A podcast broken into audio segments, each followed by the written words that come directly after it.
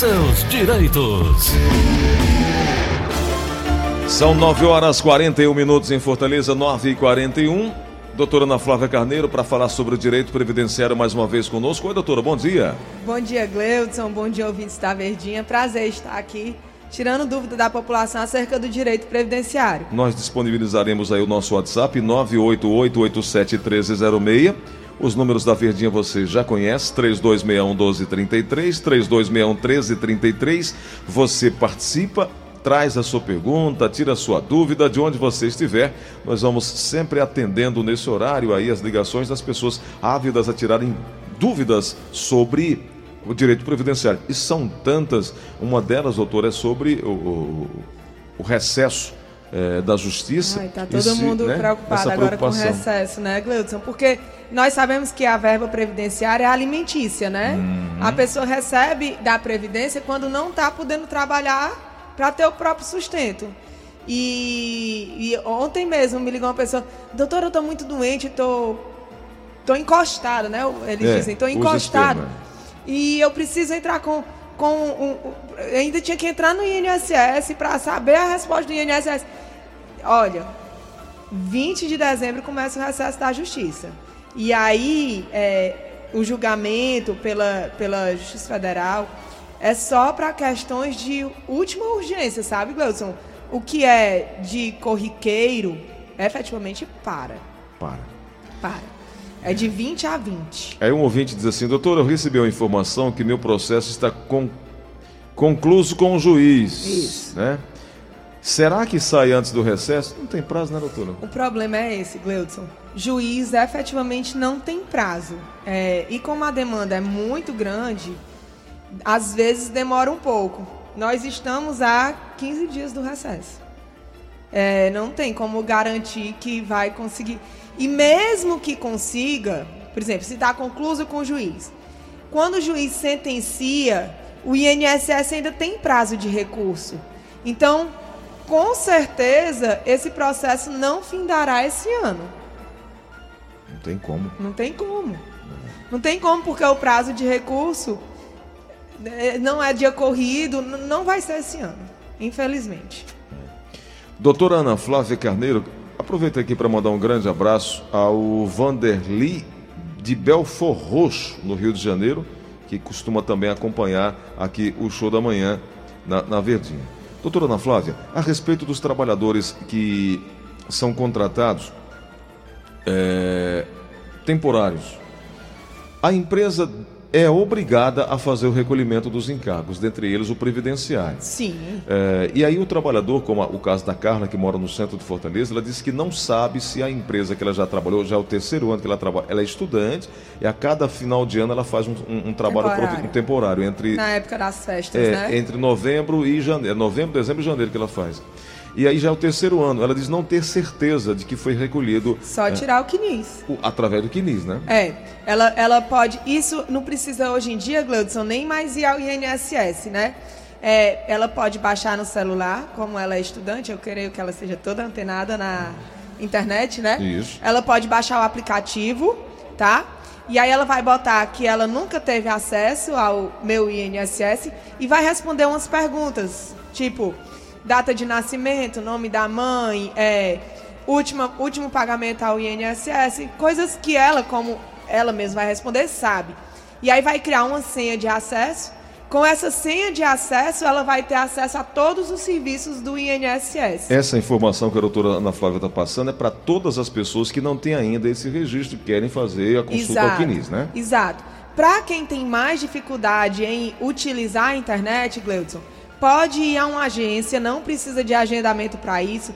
E é aquela pessoa que fica no início da agenda distribuindo senha. Sim, sim. Ela que dá a senha temporária. Okay. E aí você entra na internet ou no aplicativo, bota essa senha temporária e cria a nova senha. Bem sem claro. precisar responder as perguntas. Bem claro. Vamos aqui no WhatsApp da Verdinha. Bom dia, é, me chamo Cristiane, sou daqui de Pacajus. Eu gostaria de fazer uma pergunta à doutora. Eu gostaria de saber se é assim, eu vivi maritalmente com a pessoa durante 10 anos. E está com 12 anos que ela faleceu. E ela, ela no, no, no, quando faleceu, ela trabalhava numa empresa, né? De carteira assinada. Só que o seguro, o seguro de vida dela, quem recebeu foi o pai dela, escondido de mim. E na empresa, no, no, tempo, eles me disseram que eu tinha como receber um auxílio, né? É, pelo esse tempo, que já vai fazer 12 anos que ela faleceu, eu teria direito ainda de recorrer? Muitas pessoas têm essa dúvida, Gleudson. É, a pensão por morte, ela pode ser solicitada a qualquer tempo, tá? No entanto, como já fazem 12 anos, ela não terá direito de receber esses 12 anos para trás. Ela vai receber a partir do momento que ela fizer o requerimento administrativo junto ao INSS. Importante que ela tem que comprovar esse, esse, essa união estável de 10 anos para comprovar a qualidade dependente econômica dele, né? Ela pode comprovar isso através de fotos, comprovante de endereço dos dois no mesmo nome, certidão de nascimento dos filhos se tiver tido, às vezes é plano de saúde que um seja dependente do outro, plano funerário. Então, ela tem que encontrar provas para comprovar que eles efetivamente moravam juntos e comprovar que no caso que ela disse que ele estava trabalhando quando faleceu, comprovar a qualidade de segurado, que deve ter, né? É, deve ter. Gleudson, Oi. só uma informação complementando uhum. a anterior, uhum. CNIS é o Cadastro Nacional de Informação de Segurado, né? Que às vezes a gente a gente está tão acostumado com as siglas e passa batido de não explicar direito. E aí no CNIS ele consta todas as informações do segurado, desde o primeiro emprego, a data de entrada, a data de saída, a contribuição mensal, todos os benefícios, tanto os solicitados e não concedidos como os recebidos, a data que começou o recebimento até o final do recebimento. É isso. Vamos na linha da Verdinha? Alô, quem fala? Alô? Oi, quem é? Francisco Monteiro. Seja bem-vindo, Francisco. Qual a pergunta, amigo? Faz o que vocês estão fazendo aí, a doutora, você está fazendo aí, dando informações a nós que não entende de coisa nenhuma, é, é só Deus mesmo para pagar vocês, viu? É uma obrigação nossa, Francisco. Pelo menos da minha parte, sim. A doutora presta esse serviço aqui de muito é. bom grado, muito coração também. Mas é obrigação nossa, tenho certeza disso e agradeço pela audiência. Qual é a sua dúvida, amigo? Amiga, é o seguinte, é porque eu juntei meus PPP, uhum. dei entrada duas vezes no INSS, aí não deu certo. E dei entrada pelo a justiça, certo? Então o juiz da primeira instância deu, da segunda, aí foi para Recife. Eu queria saber com a doutora aí, por que, que o INSS não dá, né? É, fica é, esticando. E eu gostaria de saber se, se vai dar certo, porque se os dois juízes deram, eu quero saber se o da corte vai dar, tá entendendo? Assim, tá, né? a gente fica, tá em dúvida, né? Entendeu? Obrigado. Obrigado, amigo Francisco. Doutora. É, Francisco, bom dia. É, faço minhas palavras do Gleudson, né? Com relação à a, a, sua pergunta, é, ela só vem, Gleudson, ratificar o que a gente vem dizendo, que o INSS nega, a justiça concede, né? uhum. né? Porque ele teve o processo dele negado duas vezes no INSS e e aí vai uma dica para outras pessoas que estejam escutando. Uma vez que o INSS nega, não adianta ficar pedindo toda vez ao INSS, porque ele Exato. vai continuar negando, né? Exato. Então é melhor efetivamente procurar a justiça e fazer como o seu Francisco, que foi na justiça e o juiz conceder, né? Aí, seu Francisco, o INSS tem é, a obrigação, né? Os procuradores do INSS têm a obrigação hoje em dia de recorrer de tudo. É muito difícil eles perderem um prazo e deixar de apresentar o recurso. Então, o que, é que eles fazem? Aí eles recorreram para a turma recursal aqui, que o senhor já me disse que a turma recursal confirmou. E às vezes, quando eles mandam para Brasília, eles mandam para Brasília, ou para Recife, eles mandam para Recife e para Brasília ao mesmo tempo. Eles hum. apresentam dois recursos. Eles fazem isso efetivamente, na grande maioria das vezes, só para postergar, só para jogar para frente, só para demorar no pagamento, tá? A grande maioria das vezes, eu acho que 95%, Brasília e Recife mantêm a sentença daqui de primeiro grau. Então, em tese, não deve acontecer muita alteração. É, como esses recursos do INSS são só procrastinatório, são só para jogar para frente a obrigação de pagar. Com a barriga para traduzir. É, né? Na grande maioria, esses recursos, Gleudson, quando chega lá, eles não são nem é, admitidos. sabe? Eles chegam, aí demora Vão porque nem tem pra um... pauta. É, a grande maioria. O, o, o que que acontece? O, é o tribunal aqui, a turma recursal, inadmite, e aí o INSS apresenta um agravo, aí o agravo tem que subir. E aí quando chega lá, eles conhecem do agravo, mas não admite o recurso. Então, finda que no final das contas, a grande maioria dos recursos que vão para Recife e para Brasília acaba por, por não dar em nada. Né? É só efetivamente para o INSS ganhar tempo no pagamento. É isso. Vamos na linha da Infelizmente, né? Mais uma injustiça do INSS para com o segurado. É. E é porque nós é que pagamos, né? Nós pagamos. Nós pagamos para eles fazerem isso com a gente. É. Vamos na linha da Verdinha. Alô, quem fala? Alô? Oi, quem é? É, o Santíssimo mas pode chamar de Ferreira. Meu. Chama Ferreira na hora. Perguntinha, doutora. Diga lá, Ferreira. É o seguinte, ó, eu, eu trabalhei, dez, eu trabalhei, sou aposentado já, por tempo hum. de serviço, certo? Hum. E trabalhei mais 10 anos, é, contribuindo normal. Eu só estava doutora, eu tinha direito a alguma coisa, algum, alguma é, correção na minha aposentadoria, alguma coisa assim. Porque quando eu trabalhei, quando eu me aposentei, a moça diz, né, quando eu fui da empresa, eu fosse lá. Mas eu não sei como é foi, foi isso aí, né? Seu Ferreira. Eu posso recorrer a alguma coisa, se eu tenho é, direito, se eu não tenho. Antigamente, o senhor podia usar essa, essa contribuição pós-aposentadoria para falar para fazer o que se chamava de desaposentação, né? Que você desistia do benefício anterior, juntava as contribuições posteriores para aumentar o valor do benefício. No entanto, os tribunais brasileiros já decidiram que a desaposentação não é mais possível, tá? O que é, existem alguns tribunais concedendo é a transformação da aposentadoria. O que é que seria isso? O senhor usou 35 anos do seu tempo de contribuição e se aposentou por tempo de contribuição. Aí, quando o senhor chega aos 65 anos de idade, se depois desses 35 anos que o senhor usou, o senhor tiver trabalhado mais 15 anos, ou seja, fora os 35, esquece os 35, faz de conta que não existe. O senhor me disse que o senhor trabalhou mais 10. Se fora esses 10 tiver outros 5 em outra empresa, se o senhor tiver 15 anos de contribuição e 65 anos de idade, o senhor pode pedir aposentadoria por idade. Não significa que o senhor vai receber os dois benefícios, tá? O senhor vai desistir da por tempo de contribuição para pedir a por idade, tá? Isso é um entendimento jurisprudencial, não é de lei, tá, Gleudson? E alguns tribunais têm aceitado. Aí ainda vem para aquela lotérica, depende de onde caia. Quando há um entendimento jurisdicional, jurisprudencial. É, jurisprudencial, significa dizer que já foi concedido a alguém, já houve uma jurisprudência. Então Isso. há uma possibilidade de conceder. Exato. Há uma possibilidade, não Exato. necessariamente há uma certeza. Exato, exato. Seu estagiário vai chegar lá. Vamos na linha da Verdinha. Alô, quem fala? Alô. Oi, quem é? É a Lúcia. Bom dia, Gleuco. Bom dia, Lúcia. Acordou agora, Lúcia?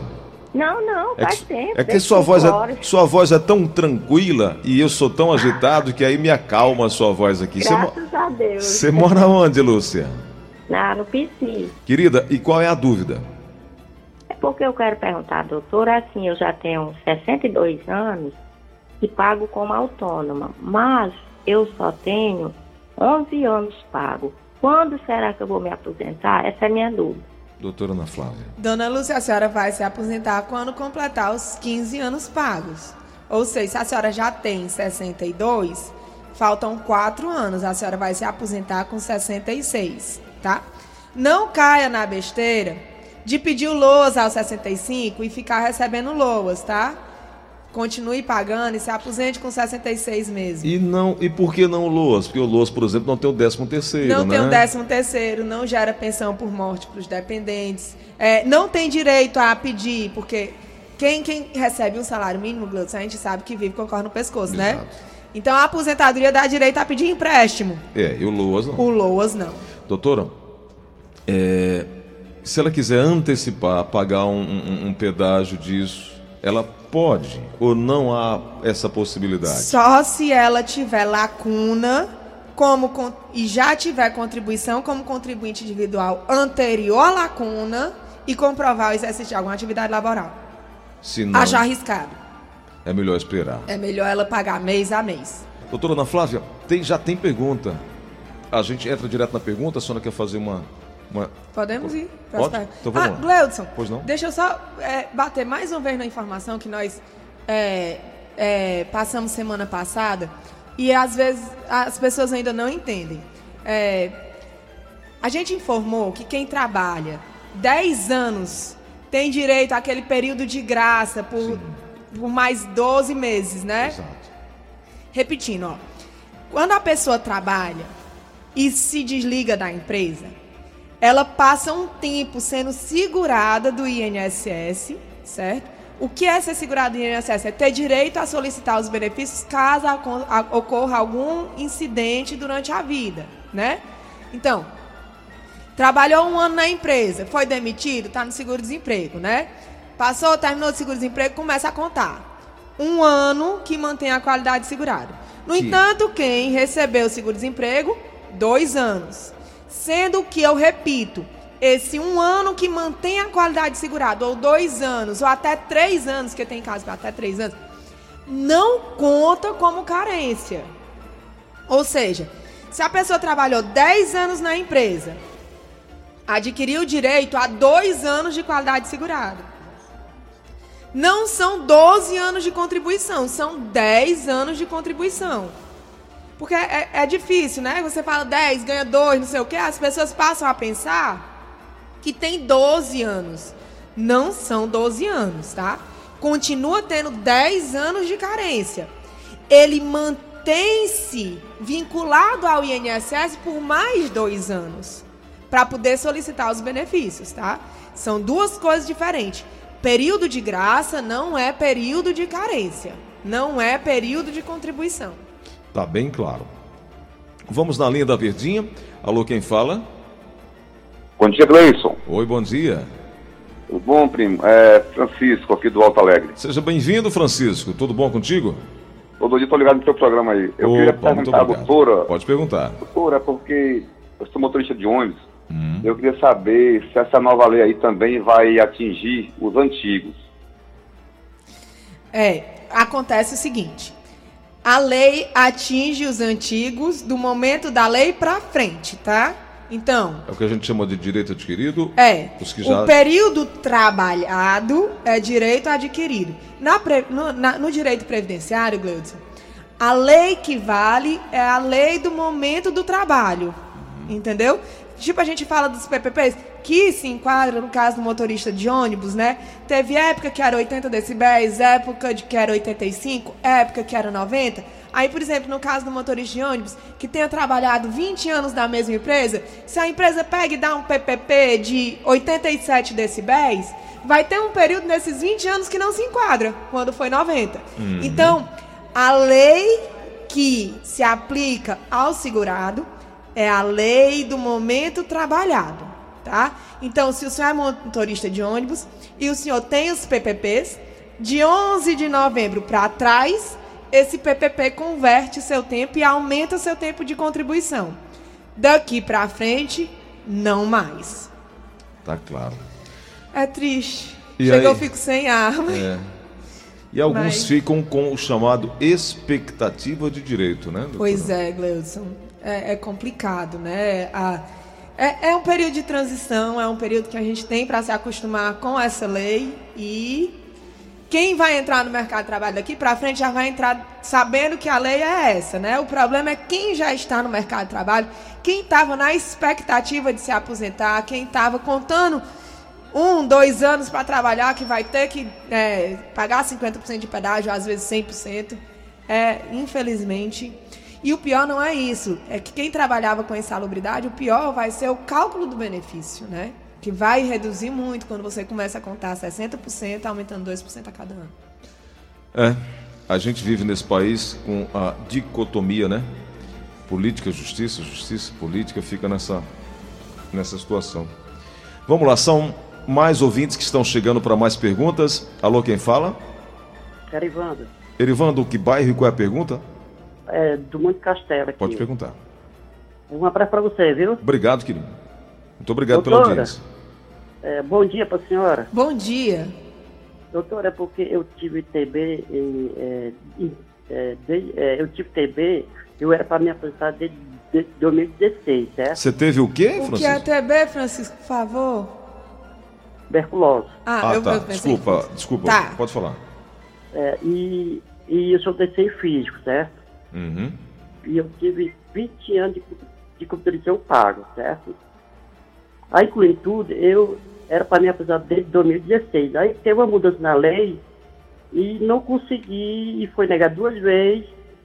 Aí a doutora que eu tive, ela me deu alta esse ano, certo? Eu tive alta. Aí eu tive alta. Eu queria saber, no meu caso, eu tenho a possibilidade de me aposentar, porque tem muito advogado que quer que eu arranje um atestado para confirmar que eu não estou apto a trabalhar, certo? Mas anos. Nesse aí, eu tenho alguma possibilidade de me aposentar? Eu tenho 51 anos. Doutora. É, Gladson, aí o que ele está falando exatamente é aquela grande diferença que a gente bate tanto aqui entre ser acometido de uma doença e essa doença efetivamente causar incapacidade, né? Porque ele está dizendo, Gladson, que desde o ano passado a médica dele deu alta. Não foi hum, isso foi. que ele disse? Eu entendi isso. Né? Se ele deu alta, ele não está mais incapaz. É. Né? Se ele não está incapaz, ele automaticamente não pode se aposentar por invalidez, né? Uhum. Então, se ele tem 20 anos de contribuição, ele vai conseguir se aposentar por idade aos 65 anos. Como ele passou muito tempo recebendo o benefício, né? Salvo engano, ele disse que foi 10 anos. 20 anos. Entendi, 20 anos. 20 anos recebendo benefício? Eu entendi, 20 anos. Ele, é. ele pode até refazer a ligação, mas eu entendi 20 é, anos. Eu acho que ele, ele podia procurar ajuda, né? De um advogado ele da buscou um advogado e tem informações Que pediu um auxílio-doença, Isso, né? O advogado é. dele pediu é, um, um, um, atestado médico comprovando que ele ainda está incapaz.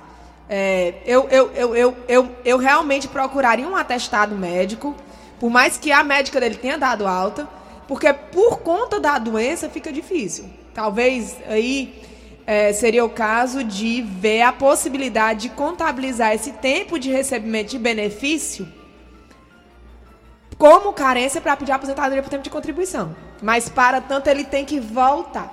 Para o auxílio doença contar como carência, ele tem que voltar ele tem que ter sido intercalado entre auxílio doença e contribuição, auxílio doença e contribuição.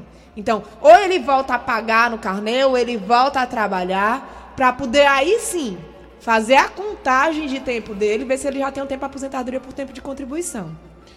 Era ideal, não era, doutora? Era o ideal, né? Porque ele tem ele tem 51 anos, que ele disse, 20 anos recebendo benefício, então ele começou com uns 30 anos de idade. 30 anos de idade. Eu então entendi. ele não tem 20 anos trabalhado. Eu acho que ele está contando esses 20 anos como se fossem os 20 anos que ele recebeu auxílio doença. É. Eu vou até pedir para o Francisco para que entre em contato com é. a sua equipe para pegar mais ou informações. Ou com a minha equipe, né? ou que procure a Defensoria Pública, ou até a Justiça. Um servidor da Justiça Federal, se ele for ali no centro, informa ele. Mas não se confie só na informação do INSS. Procure, né? Procure uhum. uma pessoa da Justiça. Da área. É para poder ver se está direitinho. Obviamente, nós temos mais perguntas aqui, não dá mais tempo para a gente seguir, nós vamos ter que parar. E amanhã, quinta-feira, nós vamos voltar agradecer mais uma vez a gentileza e o compromisso que a doutora Ana Flávia tem com o nosso público ouvinte aqui de permanecer, hoje permanecer um tempo a mais para tratarmos dos assuntos previdenciários. E aí agradeço a todos pela audiência e a senhora mais uma vez, doutora. Gleudson, e vamos voltar àquele, àquela prestação de informação, Amanhã né? A Amanhã faz, a gente né? faz uma informaçãozinha e passa para as perguntas, né? Para a gente começar a trazer assuntos novos acerca da Previdência. Fechado. Doutora, obrigado, viu? Obrigada eu, Gleudson. É Até um amanhã. prazer. Até amanhã.